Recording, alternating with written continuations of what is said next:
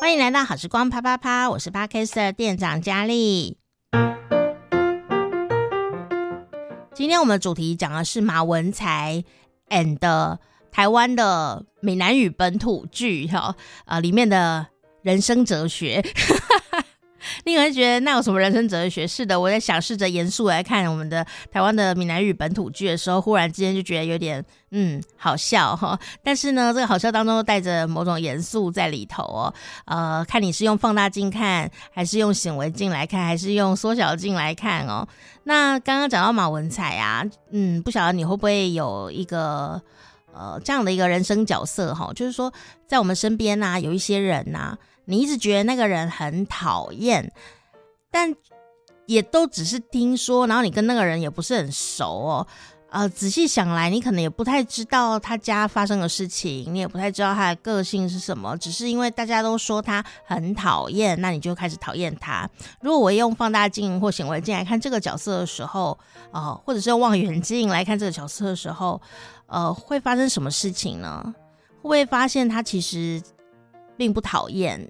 或他其实也蛮可怜的，或者说他呃虽然可恨，但也有可怜之处，呃，或者说你仍旧是相当羡慕他的，还是会发现这不是望远镜，这也不是显微镜，这是一面镜子啊！我觉得戏剧就让我们常常会照镜子哦。今天要跟你介绍这个。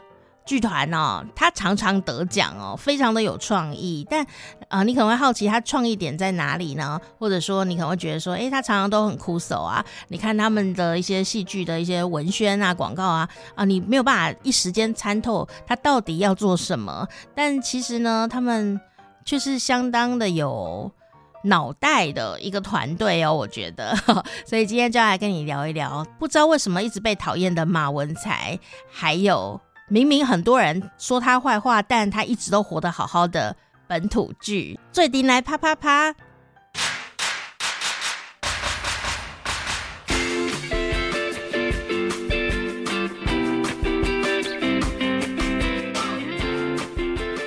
今天邀请到的呢，就是陈嘉生工作室的团长。大家都以为陈嘉生工作室的团长叫陈嘉生哦，其实不是哦，他叫徐宏凯。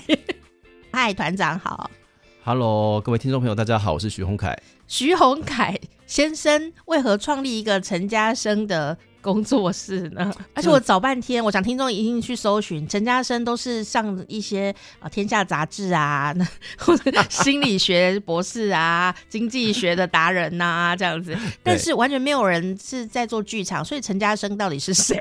好的。呃，陈嘉生其实是我二零一三年我人生做的第一个独角戏，叫《陈嘉生个人演唱会》里面的角色。嗯，对。那其实那个时候是我人生第一次开始尝试创作跟演出这样子的事情。嗯哼。那这出戏呢，它从二零一三年的台北艺穗节就是演出之后，那慢慢的就我因为这出戏而开始慢慢的被大家再多认识了一点点。嗯哼。然后我就觉得这个名字跟我还好像还蛮有缘分的。所以等到隔年二零一四年要正式创团的时候，我就决定要把陈嘉生当做是我工作室的名字。嗯哼，对，那当然这中间还有经过塔罗牌的确认呢、啊。我 就是说，不是王家生，是陈嘉生。嘿，就是问一下塔罗牌说，请问陈嘉生公司这个名字适合我吗？嘿，塔罗牌说有哦，行规，有哦，有哦，嘿，能量不错，能量不错。啊，是，所以陈嘉生变成你的虚拟好伙伴。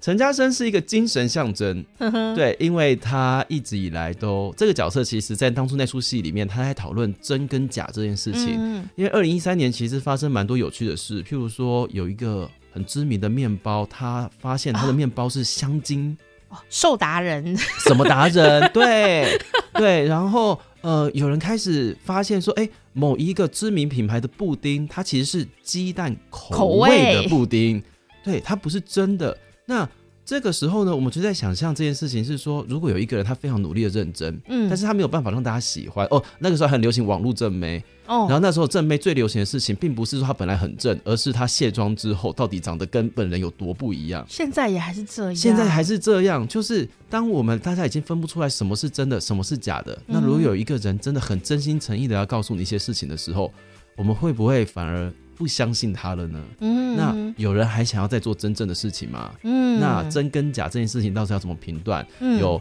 假的正妹啊，假的面面包啊，假的布丁啊，假的喜欢你啊，假的自我认同啊，种种的事情，在那个时候，我觉得一个一个这样跑出来，再搭上那个时候我个人的三十岁危机，嗯、所以呢，就觉得说好，那我要来试试看。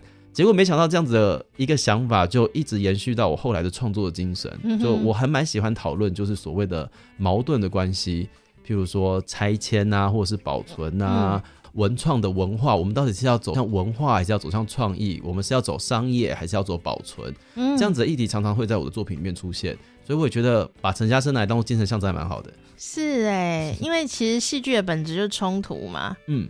那我觉得团长就把冲突在生活里的冲突，把它拉到舞台上面去，把它放大处理，嘿，尽量，或者是把它用显微镜来看，这样子看久了就会找出里面的荒谬之处，或者是呃，有时候太真实了，反而变得很好笑，这样。对，有的时候反而觉得现实生我怎么样写都写不过现实生活。真的啊，你对你你我们曾都曾经发生过一些事情啊，听众朋友一定也是哦。我们如果把它写下来。可能会被人家评为太过浮夸，对，怎么可能发生这种事？但他就是真的，他还不是剧本这样子，真的，真的好奇妙哦。嗯、呃，当然呢，陈嘉生工作室陆续有许多的作品，特别是在今年的这个甚至年底这个时间，都已经非常的热闹了哈。读剧啊，因为读剧就是把那个剧本做了一个展现哦。嗯、那独剧呢，这次呢也要来找一个人麻烦，然后这个人呢很红。我想他就是史上最红的男二号吧，哈，这个人叫做马文才，这个是马文才怎么办？一番鲜榨，一记棒就对了。初试提升的时刻就是要来跟大家做独剧。那团长要不要跟大家介绍一下这出？好的，马文才怎么办呢？他其实是我呃酝酿蛮久的一个创作。嗯，那基本上这个故事是把梁山伯与祝英台之后的故事做一个奇想的续写。嗯，就是。大家不晓得有没有想过这件事情，就是祝英台最后的故事。她被迫要出嫁，上了轿子之后呢，她要求说一定要经过梁山伯的坟墓。对，祝英台的爸爸不准这件事情，是，但是不晓得哪来的狂风暴雨，就是硬把他们吹向了梁山伯的坟坟边。是祝英台看到了之后呢，就有没有马上大快换，把原本的新娘服装换成校服。对，瞬间坟墓就裂开来了，然后他就跳进去了。坟墓就盖起来了，嗯、然后呢，就两只蝴蝶飞起来，蝶恋双飞，很奇幻电影呢，非常的凄美，旁边的人哭的要死。天哪，有情人终成眷属。那大家有想过马文才该怎么办吗？他要看心理医生呢，我觉得，因为基本上今天是他结婚的大日子，对，他的新娘跟一个他这辈子可能都不太认识的人，就是他他们殉情，嗯哼，然后回家他要跟他妈妈说，哎妈，那个。哎、欸，我太太变成蝴蝶飞走了，没有没有一个人会理解这件事到底发生什么事。而且他爸爸是太守，嗯，就相当于台北市长的等级。对，家里面不晓得摆了几桌的宴席，大家准备好要让这个儿子娶媳妇了，然后他告诉你说：“哎、欸，没有这个人哦，怎么办？”对，他要怎么办？他在迎迎娶的过程中，哎、欸，对耶，你好有佛心哦，嗯。因为其实对我来讲，马文才这个角色很有趣。有趣的地方是他基本上现在人讲负心花花公子啦、纨绔子弟啦，嗯，破坏别人的感情啦。马文才算是前面排名几名的，就是臭名万世的人。嗯，但是如果大家有去看一下、回顾一下，呃，凌波跟乐蒂邵氏的电影版的《梁山伯与祝英台》，马文才根本没有出现过。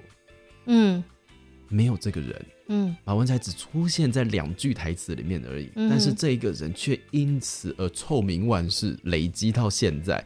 大家讲到马文才，基本上对他没有什么好印象。他好像只有上课在睡觉这件事情而已。嗯、其实原版是没有这个角色的，那是后来大家才把马文才这个人放进去。他好帅哦！他会不会太倒霉了？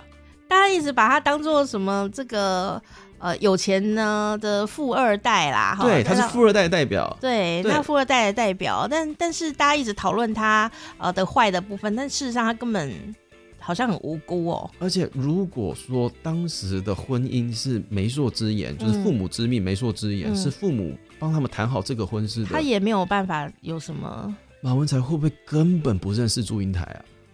也是有可能呢。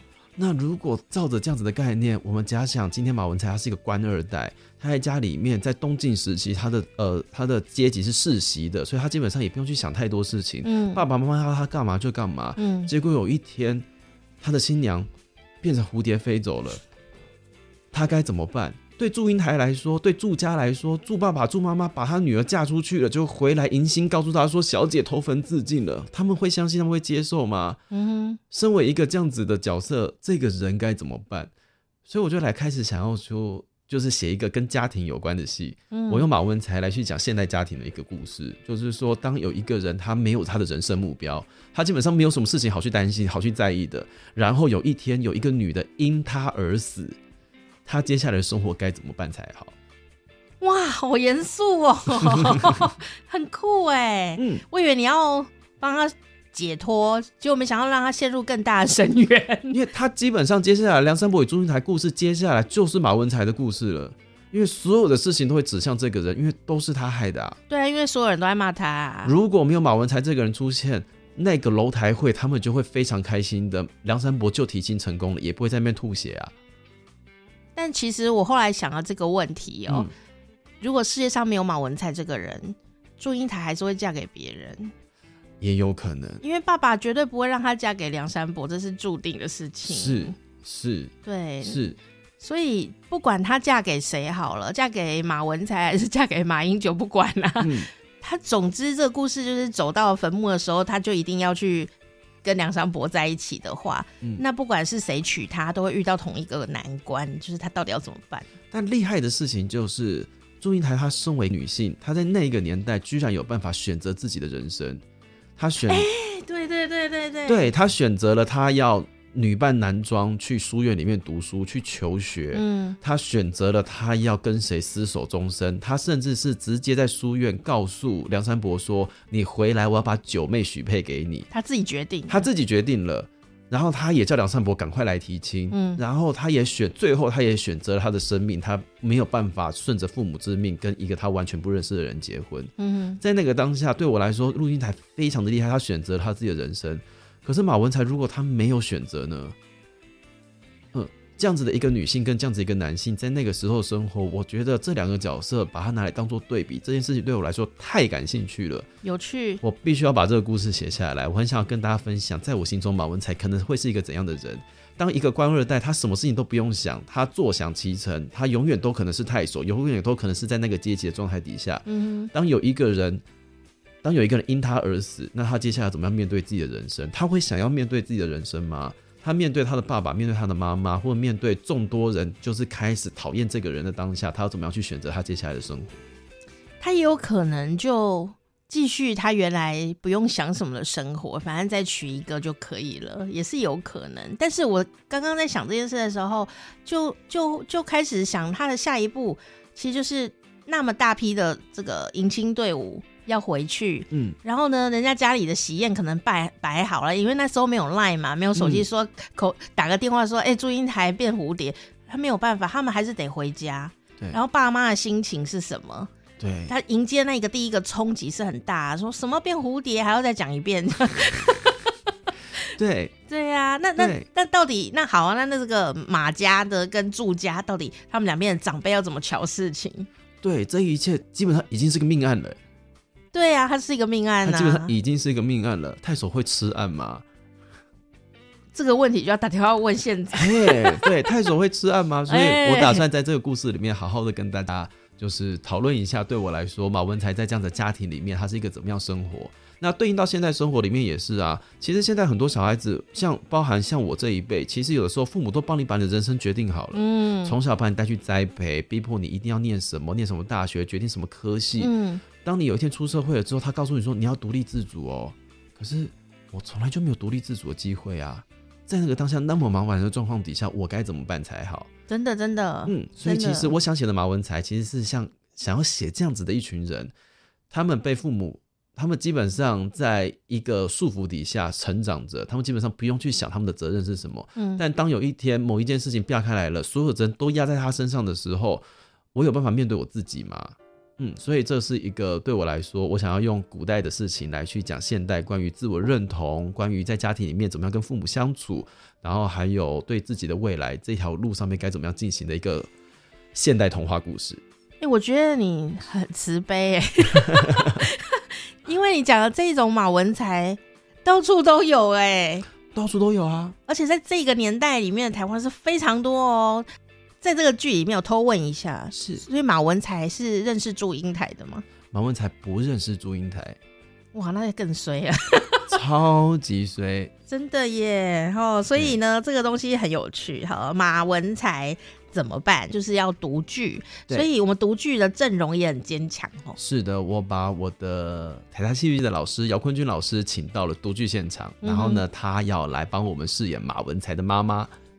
哇，就是刚刚说的那个角色，是就是我们传说中的传统虎妈呀。嗯，对，我们要来看他狂飙马文才到底会飙到什么样的地步。哇，好想看哦，这样 好。而且呢，大家如果呃有些朋友很想知道剧本在演什么，这样哦，你可以来看看独剧演出，因为事实上独剧它是一个完整的，我觉得是一个完整的呃呈现形式啊。是，嗯，它并。并不是一个演员有很多动作的东西，但是它的确是一个完整的形式，而且你对于声音表情的考验其实也还蛮蛮大的哈。对，对我们来说，读剧就是一个呃，我们把所有的技术层面都降到最低，嗯，我们把东西回归到剧本上面，我们用一种最直接的形式来告诉你这个剧本是怎么样诠释的。你可以用一个少少的钱来去听完一个完整的故事，嗯、甚至是可以去想象说，当它变成一个完整大型制作的时候，会长什么样子。哦，如果想投资这个剧的话，也可以来哦。欢迎欢迎欢迎。好，所以他在哪里演呢？他在我们的知心剧场。他在我们真心剧场十二月的九号、十号晚上七点半，在真心剧场有两场的独剧演出。嗯，好，那大家也一样呢，可以上我们的陈嘉生工作室的脸书专业，就可以找到这个戏了吗？没有错，马文才怎么办的独剧。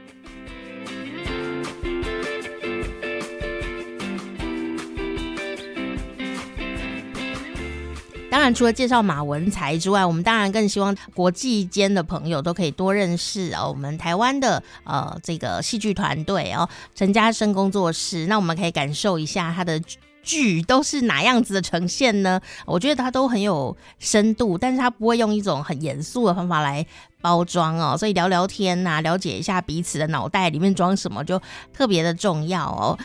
那我们刚刚啊才结束了，在这个台北的西门红楼哦，已经结束了哦，也许以后会上演，大家也可以拭眼以待，这样呵呵 可以多多的关注我陈嘉生工作室哦。那刚结束了这出啊。完整落幕的戏叫做《黄金人生》旋律剧，听起来好像有一回事在里面，但它也蛮特别的哦。它是跟台湾呢一个很特殊的剧种哦，就是闽南语的这种乡土剧哦，呃，来做一个致敬。那转眼间呢，这个台语的乡土剧在很多人啊笑骂说它很扯啊啊的过程当中呢，呃，也陪伴了。更多人，很多长辈啊，哈，这个听闽南语的长辈都是依赖着这个八点啊，一直演演演，哈，好像演到十点呢，很长啊，啊的这个闽南语剧，啊，这是他们的居家凉伴。以前没有这么想啊，以前就是单独用这种戏剧的优劣的角度来看的时候啊，会忽略很多人情世故。比方说，后来我才知道。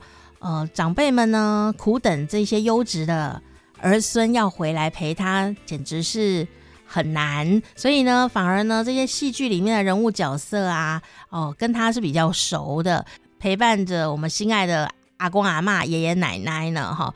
那当然呢，这个为什么会被诟病，也是因为他有一些时候因为在赶戏，所以有时候粗糙了点哦。比方说，最常遇到的事情就是，呃，明明他就是。胃出血，但是去医院竟然把头包起来，就觉得很奇怪。或者是呢，啊，呃，他明明呢，呃，就是应该要插管，但可能只是随便的插一个吸管这样哈。当然，这不是每一出戏都有这种劣质的状态啊，有些也是挺有趣的。比方说，里面的坏人呢就很狠。非常坏哈，坏到牙痒痒的，而且会常常出现一些名言金句啊，让大家去效法或者使用做梗图之类的哈。还有像是有些奇幻的场景，竟然也会出现在这个很很现实感觉的闽南语剧当中哦哦，比方说。喷明星花露水啊，这个台湾的一种古早香水啊，竟然会变年轻啦！哈啊，其实是不会，但在剧里面就会有一些呃比较洒狗血或者是奇妙的场景哦。所以当然呢、就有人就是一边骂，但还是会一边看，这也是很有趣的状态。然后更重要的事情是在里面的置入性行销也是相当可观的哈。然后不只是会有冠名赞助，有时候在这个节目里面呢、他也会呃就直接呃拿出了。一些用品，然后比方说是我们现在都是用这种矿泉水在煮饭哦，因为它的啊好处是什么？就毫不避讳，就是戏剧里的一个部分。那关于这一点，我也觉得挺有趣的，我看上瘾了耶。就是说整个戏里面，我最喜欢看的就是他如何。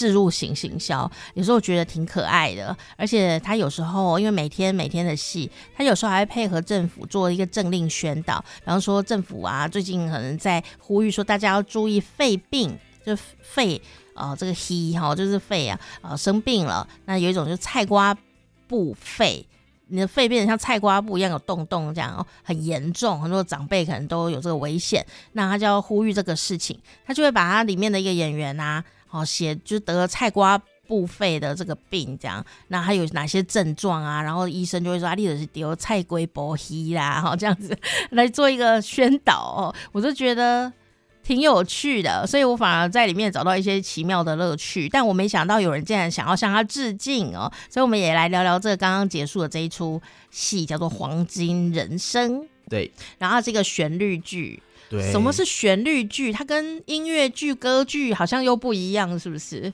旋律剧啊，哎呀，旋律剧这其实是我们编剧啊恶搞出来的一个想法，又是一个真假的，又是一个真假难分的事情。对对，因为其实我们现在在台湾剧场界里面，音乐剧大概呃慢慢的被普罗大众所接受。是，可是呢，有的时候你就是会，你知道，当一个地方待久了，你就是想要调皮一下，嗯哼，你就是想要去玩闹一下下。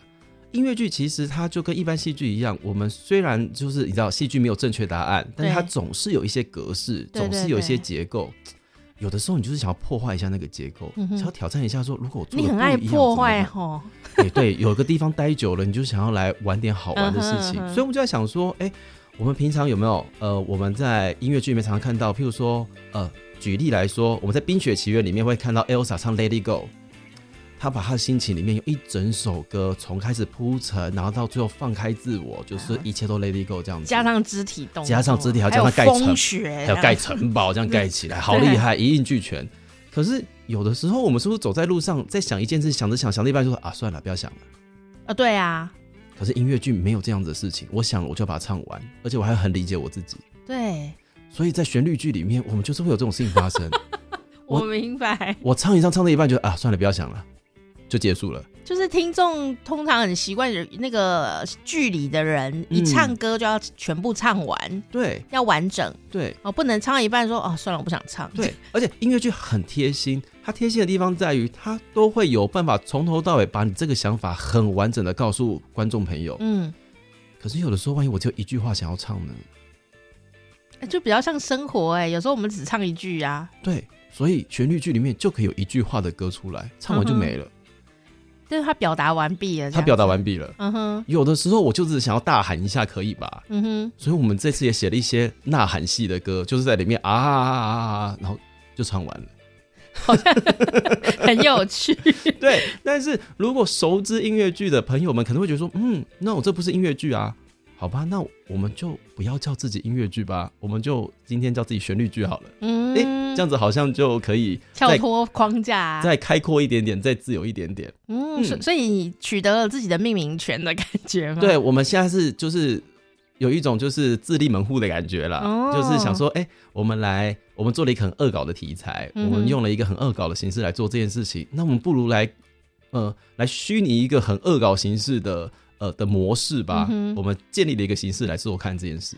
对，因为有时候，嗯，你你这个要下一个标题，或者你要怎么去介绍自己的作品的时候，就好像我记得周杰伦，周杰伦现在是相当红哦。嗯，可是周杰伦一开始出来的时候啊，就说唱周杰伦在唱 R&B。对，然后被说很多人攻击耶，他说那个不是 R&B，R&B 要这样这样和那样那样，就好像你听音乐剧就要这样这样跟那样那才叫音乐剧。但音乐剧在刚开始的时候，或许。也没有那个规定形式说要怎样，它是慢慢长出来变那样的。它是一个归纳的过程，这是一个归纳的过程，这样子、嗯、就很像很多学术理论一样，它是一个归纳，它不是天生就有一个理论，然后我们去符合它。对，所以旋律剧虽然听起来好像是在哭诉说，哎，我们他们自己发明的，谁知道呢？说不定这个忽然慢慢大家都觉得这样也不错，它会变成一个新的形态，那就会感觉非常的有趣啊。就把它。我我很喜欢把它并在喜闹剧的形式里面去，就让它开阔一点点，让它自由一点点，反正诶、欸，总是会找到里面好玩的地方。所以感觉很像会玩弄到观众的内心，然后他好像呃，这个准备要听一段什么的时候，没有，就只有一个字或一句话。对，我们我们在创作的过程里面，我们最常出现的一句话叫做“这样真的可以吗？”嗯哼。好吧，就这样子。哦，原来你们也有在问自己这样啊？问了好久哦，从演员啊、导演啊、设计啦、作曲啦、编曲，每一大家只要东西拿出来，都会问说：这样真的可以吗？会怕怕的这样。好怕，但是就是觉得，哎、欸，反正没做过，试试看，冲一波看看。嗯、真的，因为好像还蛮好笑的。是啊，所以。他们真的很有实验精神，但是 是好笑的那一种，我就觉得大家可以去实验看看哈。那这个《黄金人生》它有它的自己的剧情架构，而且乍看之下好像是会出现在商业周刊的一个故事，什么实业这样子哦。但仔细一看又好像不是这样，那到底是一个什么样的故事呢？它呀，我们就是循着我们一般常常看到的什么台剧八点档，嗯哼，对那种。呃，本土剧还不是乡土剧，有本土剧。我们取了，就是我们像台湾霹雳火啊，然后那种台湾阿成啊这样子的一些企业斗争的模式，嗯、我们用我们刚刚看到的本土剧这样的企业斗争的模式来去恶搞这件事情。嗯哼，嗯，要怎么恶搞法呢？嗯，恶搞法就是我们就是呃，譬如说家族的斗争啊，然后在里面找到一些好玩的元素。然后，譬如说，我们这一次的生技公司，我们里面有个生技公司，对对对，对他做的产品叫做绝代双胶，是 banana 这样，香蕉的蕉，香蕉这样，对，他做的是胶精。然后呢，有另外一家公司呢，做了另外一款的产品叫做司马玉胶，它是洗发精，嗯、会让你越洗越聪明。嗯哼，呃，然后这两家公司开始在 PK 大作战这样子。是，听众不要打电话进来说要买哦，没有卖。他就说：“哦，听起来好像越洗越聪明，很厉害这样。”对，嗯，那我就觉得很有趣哦。这个为什么是香蕉？你为什么选了香蕉，而不是芭乐或其他的呢？因为不晓得哎，当你讲到台湾本土这件事情的时候，你就不自觉的会往香蕉那个地方迈。香蕉新乐园呐，香蕉王国啊，嗯、有没有台湾的香蕉世界第一等啊？嗯、就是总是当你想到台湾这个符号的时候，香蕉这个水果就会不自觉的这样跑出来。嗯哼，而且你看，我们往我们在。呃，市面上会看到梅精，我们会看到呃各式各样水果做成的东西，嗯、哼可是不会有人把香蕉拿来做成这个 胶精。胶精听起来好奇怪，可是好好笑。而且它有一些就是我们不能说出的成人意象在里头。对，然后做出精来的时候就觉得有点奇妙，很奇妙。他当我们我们我们创作的时候，在写的时候，想说一讲到胶精，我们都已经笑到不可思议了，就说好，那就是这个了。对啊，我们有做青梅精嘛，对，或者是什么什么苹果露啊等等。对啊，蔓越莓啊。但香蕉好像很少跟人家不可能 做这种提炼的感觉，这样子。对，所以它本身就具有谐趣感在这个里头。有谐趣感，而且最可爱的事情是，当我们写到最后，我们开始认真的 Google，发现，哎，香蕉皮还真的有所所谓的就是抗焦虑的状态。哦，对对对对。对，那我们就觉得说，哎，好哎，香蕉刚刚好抗焦虑，刚刚好我们这次做的是喜剧，好像那个意向不小心被我们逗上了，所以我们就更加确定这件事情必须要往下做下去，就更加确认香蕉的重要性，以及就是快乐的重要性。哦，对啊，这个很有趣，因为以前古代的时候呢，我们常常都会听说说，哎、欸，香蕉皮啊，失恋要吃香蕉皮嘛，嗯，哦，但是后来研究真的发现说，香蕉皮的。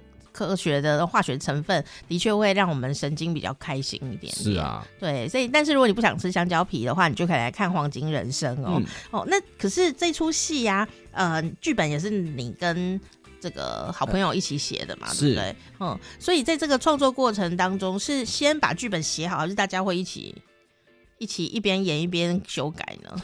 哦，我们其实这个创作过程非常非常的呃艰辛吗？不可以说，还艰险，还还意外的认真哦，真的吗？对，其实那个时候呢，这个创作理念其实还蛮蛮有趣的。嗯、一开始其实是我们家作曲伍子琪。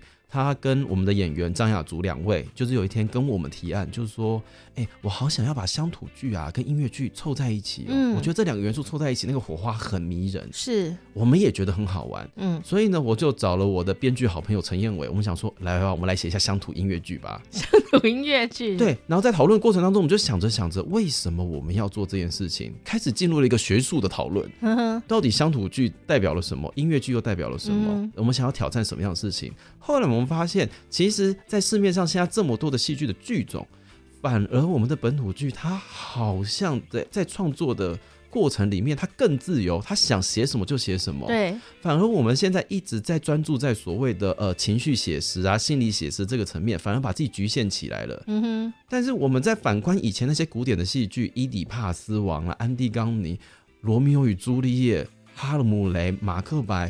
各式各样的剧种，其实它都有所谓的我们所谓撒狗血的部分。哦，很傻，莎士比亚很会呢，好傻傻到底哎。对。但是我们就想说，哎、欸，那为什么我们现在没有这样子的戏了？嗯哼。所以我们反而是在向古典致敬哎，哎、欸。我们好像找到了当初我们原本在创作的时候那个创作的自由这件事。哦，对对对，对，所以我们把这个自由抓进来，就开始无远佛界的开始往下发展。嗯、所以呢，我们就花了非常久的时间在讨论这样子的过程，然后抓到结构，最后把剧本写完才交给演员们。哎、欸，你讲到一个重点，这个我也常常在思考这件事情哦，嗯、就是说有时候我们就会。被放在一个框框里面，某些规则啊，就好像音乐剧就要怎么样这样子。然后我们然后戏剧应该要怎么样，然后那个就不应该那样，嗯、或者老师就应该怎么样这样。但有一天我回去看孔子的所作所为的时候啊，嗯、我就发现他就是一个超叛逆的人呢。然后呢，当然这个我非常的，当我意识到他是一个叛逆前卫的人的时候。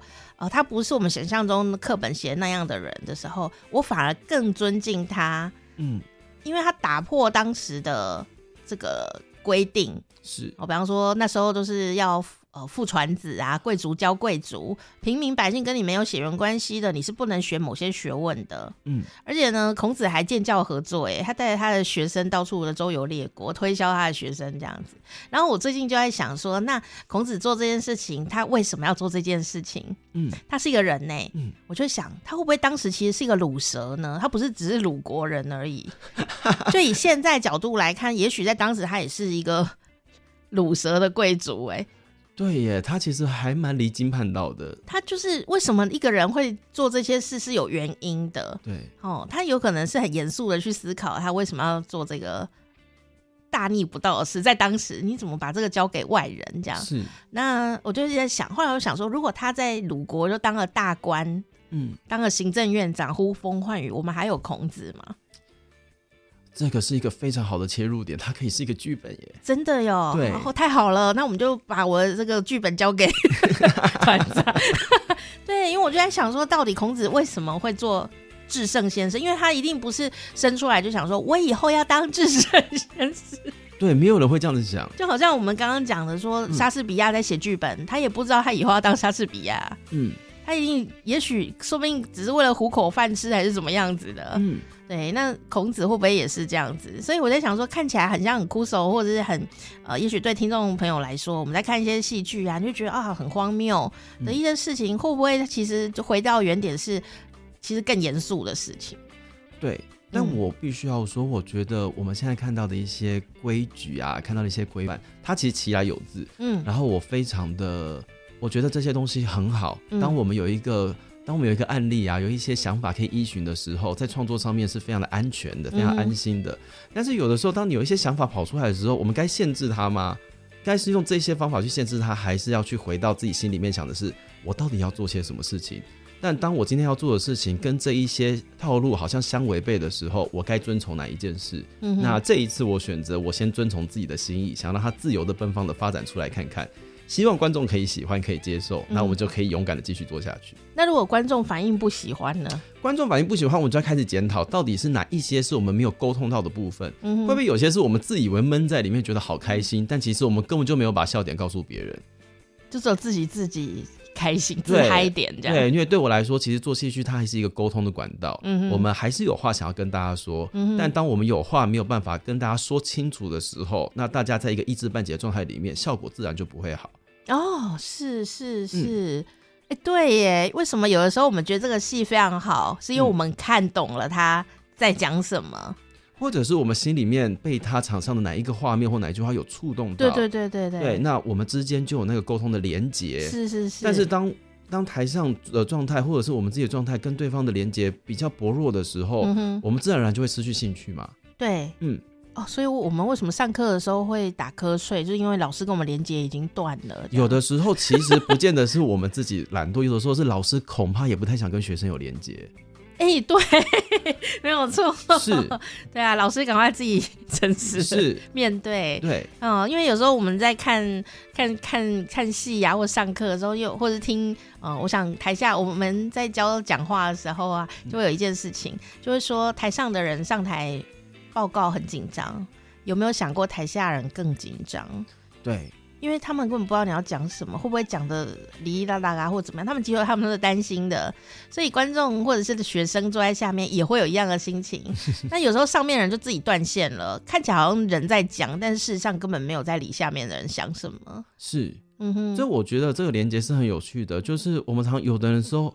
我们会在剧场里面看到观众席哭成一片哦，可是这哭成一片是台上的人很难过，台下为什么会哭成一片？因为我们之间的情感有了连结，是对，所以我觉得这样子的连结就是，呃，像譬如说我们在表演的时候，我们都会常常告诉大家说，呃。如果台上的人很紧张，台下的人是会很紧张的。嗯，所以当台上的人很放松，台下就会跟你一起放松，绝对是之间就会有了连接。真的，这绝对是这样。嗯、对啊，我们如果很严肃的话，听众就会转台，因为连接已经断掉了。是，真的。我们今天邀请到了呢，好，这一次啊，我们要来跟大家分享的就是《黄金人生》这一出戏哦。哦，看起来好像喜剧，很听众朋友可能会很喜欢，觉得很休闲啊，或者感觉很好笑啊，里面有一些感觉。但事实上，我觉得。做喜剧人其实都是一个严肃的脑袋，这句话你认同吗？我觉得对我来说，越在意的事情越要轻轻说。嗯哼，嗯，因为当你告诉别人这件事情很严肃的时候，谁、也听不进去。真的耶。所以当我们开始有了这样子的想法的时候，我觉得做喜剧的人严肃吗？呃，有些时候他们是真的带着一个严肃的心态来搞笑给大家看的。嗯，对，但有的时候他们真的很好笑啦。有时候真的只是想搞笑。有的时候，譬如说对我来说，二零二零年就很适合这样子的戏，因为二零年也太闷了。嗯，啊，好多事情都好不顺哦，所以我觉得如果可以在年底，然后用这样子的一个这样子一个节奏，用这样子的一个释放的想法来呃分享给大家，我觉得还蛮适合的。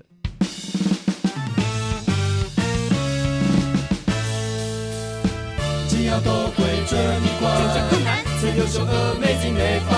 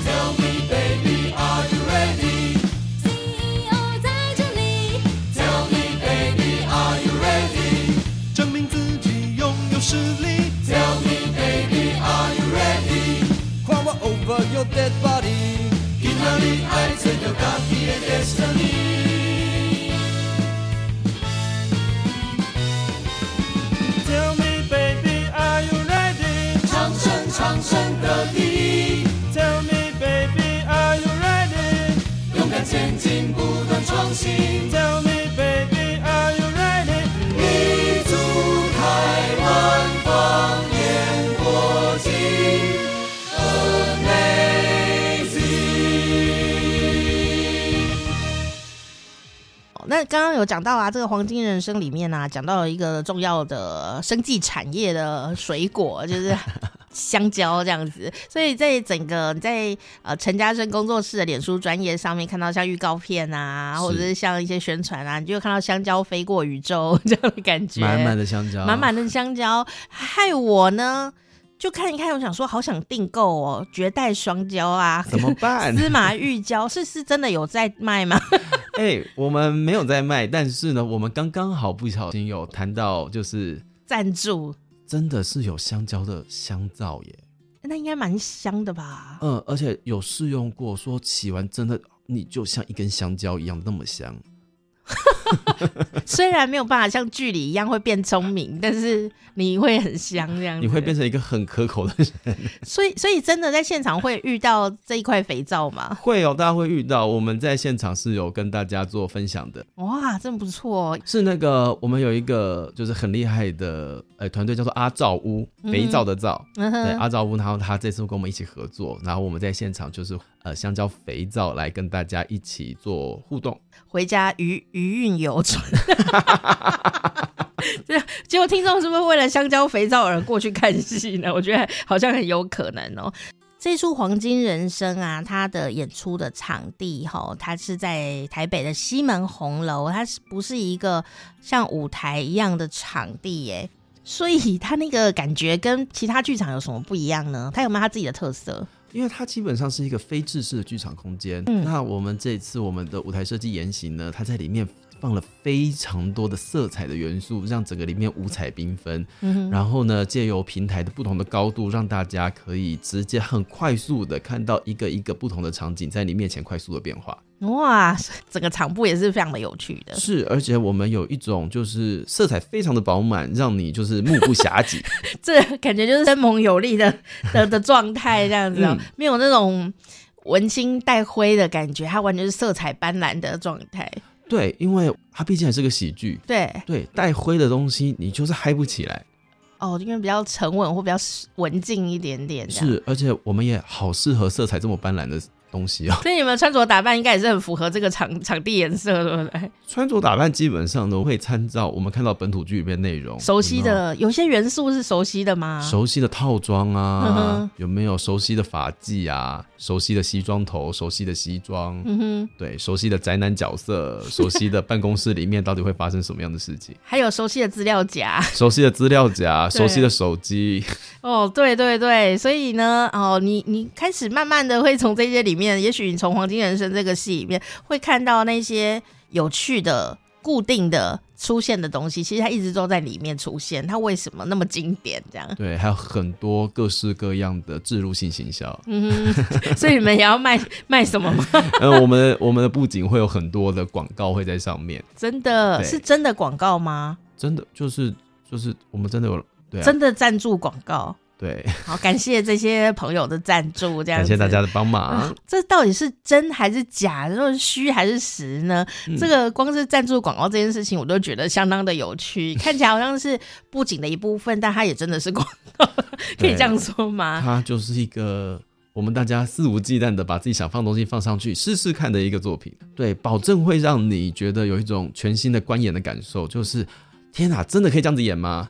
哇，好哦。这个听一句听下去，这个问题就是说所有的演员一直问自己的那个问题，然后现在观众要问自己说：“天哪，我竟然接受了这些事吗？”对，真的可以这样子演吗？好哦，好，我笑出来，可可恶啊，不争气的笑出来了。对，有可能哦。在做这个戏的时候啊，在排练啊，或者各种过程当中，有没有特别困难的状态？有，因为在这出戏里面有好多。就是让演员自觉羞耻的场景啊？为什么？对，我们最近在排练场里面最常出现的一句话，就这个 C 位啊。我们一般说，呃，大家站 C 位嘛，center 就是最对，站 center center，我们要站 C 位。我们的 C 位不是 center center，我们 C 位是羞耻之位。只要谁站在 C 位，谁就是准备要丢脸了。本来 center 是就是你是主角站到正中间去了，这样子。但是我们现在只要谁站到 center，就是那个人准备要丢脸的时候开始了。他们要怎么被丢脸呢？哦，我们有好多个很特别的桥段，就是会让大家觉得说，天哪，就是你可以看到演员在台上就努力的挣扎着，但是让他们想办法释放他们自己。就是我们台上每一个几乎都是就是有经验的资深演员，嗯，但是他们都说他们此生还没有遇到一个剧本让他们害怕上台。就是说我们在场上拿着香蕉跳舞，哎，你说活的香蕉吗？就是活生生的香蕉本人。我们有一场股东大会，嗯，那因为在生技产业里面的股东大会，我们要先跳个早操给大家看，嗯、所以呢，在这早操上面，大家就拿着香蕉当做是麦克风跟鼓棒，开始进行了一连串的音乐剧的舞蹈。然后呢，还要我还要拿着香蕉当做是权杖一样，就是呼风唤雨。嗯但如果把香蕉换成别的就很合理，然后但是因为是香蕉，所以就会变得很很不好意思这样子吗？就很荒谬。然后我们这次的音乐里面，我们还有日本演歌，然后呢、嗯、还有像是 rap 一样的东西，然后但是里面唱的歌词有的时候就是会不晓得为什么，譬如说里面有一首歌叫做 Over My Dead Body，嗯。但是这个 Over My Dead Body，它其实是在讲说，这里面的两个呃二哥跟小妹呢，他们两个人在怀念大哥以前在家里面生活的场景。嗯，大哥的口头禅就是 Over My Dead Body，所以呢，整首歌是一首民谣清新、小清新路线的，两个人在缅怀他哥哥之前的一些好事。但是我们嘴巴一直要唱着 Over My Dead Body 这个词，这个台词，感觉很错乱，非常的错乱。然后大家会在里面开始哦，这出戏还有床戏呢。哦。对，真的。但是床戏也非常非常非常的荒谬，大家就想尽办法让自己好好的活在台上。然后，像大家如果有看到 粉丝专页里面的预告片的话，我们还会有乡土剧的疯狂甩巴掌的场景要跟大家分享。他演员到底有没有保险呢、啊？我们大家都还蛮认真的在拍这一段。我说大家都很认真的甩对方巴掌，大家很认真的甩对方巴掌。然后我们台上会有一些动作场面啊，然后各式各样的光怪陆离的台词。然后因为是跟本土去致敬，所以我们里面台词同时有台语、有华语、有英文，还有日文。嗯。从头到尾都交杂在一起，光是想办法不要笑场就已经太难了。是啊，也哎、欸，这也是疑点，因为以前我们在看这些剧的时候，他们都是这种黑人骂，嘿，黑人骂，黑人骂到底是英语还是国语还是台语？有黑人骂，你搞坏变死亏过来。丢丢丢，这个是非常的有趣。很多人可能在欣赏一些剧场或者是电影或者是一些影视作品的时候，就会呃会把乡土剧这件事情哈，把它看得比较。低一点点，就觉得它好像不合一些逻辑，或者是呃效果很夸张啊，或者是不是很呃精致这样子。当然呢，因为我们我是学广播电视出来的，一定也会被那个东西制约哦。但我反过来想一件事，就是我觉得很奇怪，既然他大家都嫌他。那为什么那么多人在看？他广告很多呢，而且他一直在演，一直到现在，从那个台那个霹雳火的时间，一直到现在已经过了很久了耶，是还是一直不停的推陈出新这样。那我就去研究这件事情，我发现它里面有他自己的一套模式，比方说里面的人为什么那么夸张？发现他们讲话都很大声，情绪都很大，为什么？后来我发现原来他不是。我们那种文青想象中的观看场景，他们在夜市里面，老板都会开电视啊，然后这边啊，你别别啥啊，嗯，所以他如果不够大声，老板听不到，嗯，然后或者是阿妈他们在看啊，修色下嘛听不，这样小声听不到这样子，所以他有他的体贴的点在里面。是，我就开始慢慢发现说，哎，这一些东西，或者说这一些人，他为什么会一直重复出现某些固定的段落？嗯。是因为看的人他可能不像我们，呃，可能记忆力那么强了，嗯，他可能就会需要有人一直出现重复那个段落，或者他可能刚刚在呆米呀，这样在炒面弄怎么弄，哎，回来他可以立刻进去。可以。如果我在看《花样年华》或王家卫，我再弄一下面，然后忽然就哎自己哪里了、啊？你可能已经已经过好几天了，已经过好几天了，不知道发生什么事。对，所以我后来发现说，这些戏也许对我们来看是有很多重复，或者是呃各种在业界里面的障碍。嗯，可是他其实有他体贴他族群的地方。有，而且不知道主持人有没有发现这件事情，就是其实，在这一些本土剧里面，它是有行当的。嗯嗯，小生就是小生，小旦就是小旦。坏人就是坏人，老人家就老人家，丑角就是丑角，他们里面的行当其实分得很清楚。因为某方面来说，对他们来说，他们的客群需要很清楚的人物关系，不然他们会看不懂。嗯、哦，这就是为什么我们会觉得他，我们有时候会以为他很肤浅，就说那个人好像就是很刻板，就长得好人就好人，坏人坏人这样很清楚。但其实他是另外一种，他是行当，他必须要那样子演，大家才会知道，不然。有的时候就会被骂说，譬如说，呃，最近会发现有些本土剧，他们的呃角色里面有人转黑，嗯，对，黑化，对对对，黑化的时候，观众就会生气，他怎么可以黑化？嗯、你们乱演戏。哦，观众其实很入戏，很在那里面的，因为他那些角色其实。但他们在书写的过程当中，其实这些小册反倒还蛮接近这些市井小民的生活的，嗯、所以他们的投入感、他们的代入感其实蛮强的。而且看久了也就很熟，好像跟他很熟一样。对，因为他 就是每天的生活在你这边，然后家里面有什么样的状况，其实都会发生。那然后。偶尔就是把剧情再往前推一点，往前推一点，往前推一点点。嗯、他们是有行当的，所以他其实基本上服务这些观众，当然包含声量啊这样子的一个表演方法，都是让他们可以更清楚的知道这些人的生活是什么样的状态。对，所以我后来换了一个心情，嗯，就是不是把它当做戏剧，因为我们可能有戏剧洁癖了吧？就是看戏剧的时候的心情，把它先放一边。我我用一种偷看邻居隔壁在发生事情的心情来看。是，我就发现很顺畅哎，是，而且还买了它里面推荐的东西，你就会很像邻居在跟你讲话的那种感觉。嗯，对，我就回到他他想本来想服务的民众的角度去看这个戏的时候，呃，去做评判，或许是更精准的。而且对我来说，它其实某方面来说延伸多一点点，它可能是一种陪伴，因为哪怕我今天两三天没有看，我回去看，我还是看得懂他们在演什么。对对对，我不用重新经历一段新的关系。而且啊，跟朋友聊天的时候，嗯，然后像我的朋友，他可能也会看这样，然后我就会像在问候另外一个朋友一样，说：“哎、欸，黑猫狼哈，最近安怎啊？” 哦，会问问阿嬷，阿嬷有在看，我就说：“哦，是哦，那个、嗯、那那个某某人他最近怎么样了？”这样。要关心一下，就关心他，就会跟你说啊，已经蛮好，够变拍狼啊啦，在喜那一家喊的。对对对，边看都会边讲啊。阿嬷也是知道艺术性的哈，他们会觉得说啊，天啊，那个好人又变坏人，坏人又变好人，然后好人又变坏了哈，这戏实在是非常的荒谬哦。但他还是会继续看哦。对，那我就会想说，那种连结性，就像你刚刚团长讲的，连结性是非常强，它已经强到穿越了电视那种感觉了。是是是，是，所以为什么会想要跟这些呃这种呃乡土剧来致敬？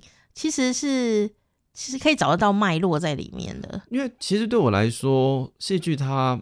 没有分什么高低好坏之类的，嗯嗯嗯，只有你有没有把，对我来讲，只有有没有把故事讲完，对，有没有故事有没有讲完整，我今天想要达到目的有没有达到？嗯哼，今天就算是本土剧的风格，它也一定其来有自。对，我们找到它里面的戏剧的节奏，我们找到它想要表达的事情。嗯、为什么我们大家都得要看到坏人绳之以法？我们心里面就是有这样子的一个正义之气存在，或者这样才安心。我们需要坏人被绳之以法，嗯、所以。我们也试着在这出戏里面找到这样子的脉络。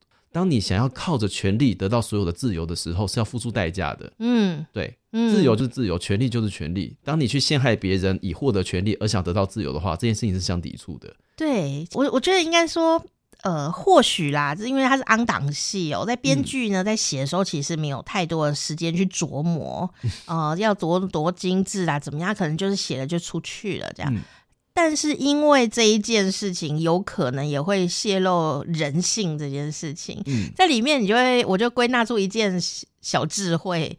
如果你的定位、角色定位、人设啊、人物设定，就像刚刚那个团长讲的，你人物设定呢，你就是演好人，你的人生给自己的设定是好人，你就千万你不要去做坏事。啊、在这个戏里面，闽南语戏里面呢，有一个有趣的是，如果他的角色设定是好人，他只要。做了一件坏事，他的人生就会整个瓦解，然后整个故事就会往黑化路上迈进，这样。嗯，所以我觉得这个东西蛮有趣，但是乡土剧非常允许坏人变好人这件事情。我们都希望坏人变好人啊，这是我们共同的愿望。我们大家都希望这件事情，我们都希望有人有没有回头是岸啊？哦，我们都希望有没有周楚除三害也是这样子的故事。对对对，我们都希望大家都是。平平安安的有情人终成眷属，家和万事兴，嗯、三代同堂一切和乐，嗯、哼这是我们希望的结局。嗯，只是中间的过程非常的复杂，是大概会比教莱阿玛还要久一点。哎呦，教这真的耶，真的耶哈！所以呢，有时候故事拉长看，你可能会觉得有点。呃，冗长啦，但事实上呢，它反而更贴近我们原来真正的人生。但是幸好我们的这个黄金人生并没有冗长的本钱哦，它还是得浓缩，因为它是一个呃舞台上面真实展演的戏剧哦。如果不用舞台剧的方法来呈现，很多时候有些东西它就这样子在生活当中不见了哈，因为呃嬉笑怒骂啊，然后就每天生活啊啊、可能就过去了。好比说这个本土剧哦，如果从台湾霹雳火开始算的话，到现在它是二零零二年的戏，已经过了十八年了。这十八年来，我们就是一。一直会有呃人骂他啊，然后觉得他很怂啊，或者是觉得他很扯啊、荒谬啊、不长进啊啊、各种的负面的呃批评，当然也都有，但也有很多人在里面哭啊啊、很多观众呃在他的陪伴之下慢慢成长啊，所以这个东西蛮有趣的。他不只是长辈在看哦，那我们或许可以从这一次的访问，还有这个黄金人生里面去。看到或者是回顾这一些年来呢，我们一起看的这些呃经典的本土剧哦。那我们刚刚也讲到啊，娇来阿嬷，那娇来阿嬷呢，可能有的听众朋友不知道，娇来阿嬷就是鸟来骂，好，就是娇来阿伯，好，就是鸟来伯哈。鸟来伯与十三姨这出戏也更是厉害哦。这出戏呢，在台湾总共演了十年之久哦。总共他演了两千七百零八集，几乎呢就是讲到娇来阿嬷、娇来阿北啊，啊就会能够形容说这个戏演很久，因为十年真不容易啊，是目前台湾电视剧播出集数最多的戏剧哦。所以呃，也许你会觉得它艺术成分没有很高啊，或者是没有闪亮闪亮的哈，但是它却是很多人人生当中不可磨灭的重要回忆哦。当然呢，马上要来的就是另外一个容易被人忽略的人，那就是马文才哦，也是习以为常的一个角色，永远都呃在旁边哈，我们都没有在注意他，只会注意到梁山伯与祝英台的故事哦。那马文才的人格特质又是什么呢？会不会我们就是生活里的那个马文才呢？啊、或者说我们就像马文才一样，但我们没有。他爸那么有钱，而马文才的点显然是个靠爸族哦，那他的心情又是如何呢？啊、我觉得很好奇，到底这个马文才他会在他的剧本里面呢长成什么样子哦？所以欢迎大家呢，如果行有余力啊，也可以持续的来关注啊陈嘉生工作室。那如果可以的话，你也可以到现场来看这个独剧的演出哦。相信未来啊，很快就会演成一出更加完整的一出戏哦。马文才怎么办？他在我们的知心剧场。知心剧场十二月的九号、十号晚上七点半，在知心剧场有两场的独剧演出。嗯，好，那大家也一样呢，可以上我们的陈嘉生工作室的脸书专业，就可以找到这个戏了吗？没有错，以及两厅院售票系统就可以找到相关的资讯喽。今天非常的开心哦，邀请到，我觉得他真的是，呃，从这些看起来很像谐趣啦、酷手里面，但是其实有很多严肃的层面。在里面思考，而且它跟社会的连接相当的、相当的紧密。那也许听众朋友呢，也可以透过这样的一个形式呢，重新的来看，感觉一下自己的生活里面是不是也有什么零件 松掉了，可以趁机把它锁回去。哈，好，那我们今天呢，呃，非常谢谢我们团长来到我们节目当中，谢谢团长，谢谢大家，谢谢。好时光啪啪啪，我是八 K 的店长佳丽，赶快订阅一下吧，下次见，嗯啊。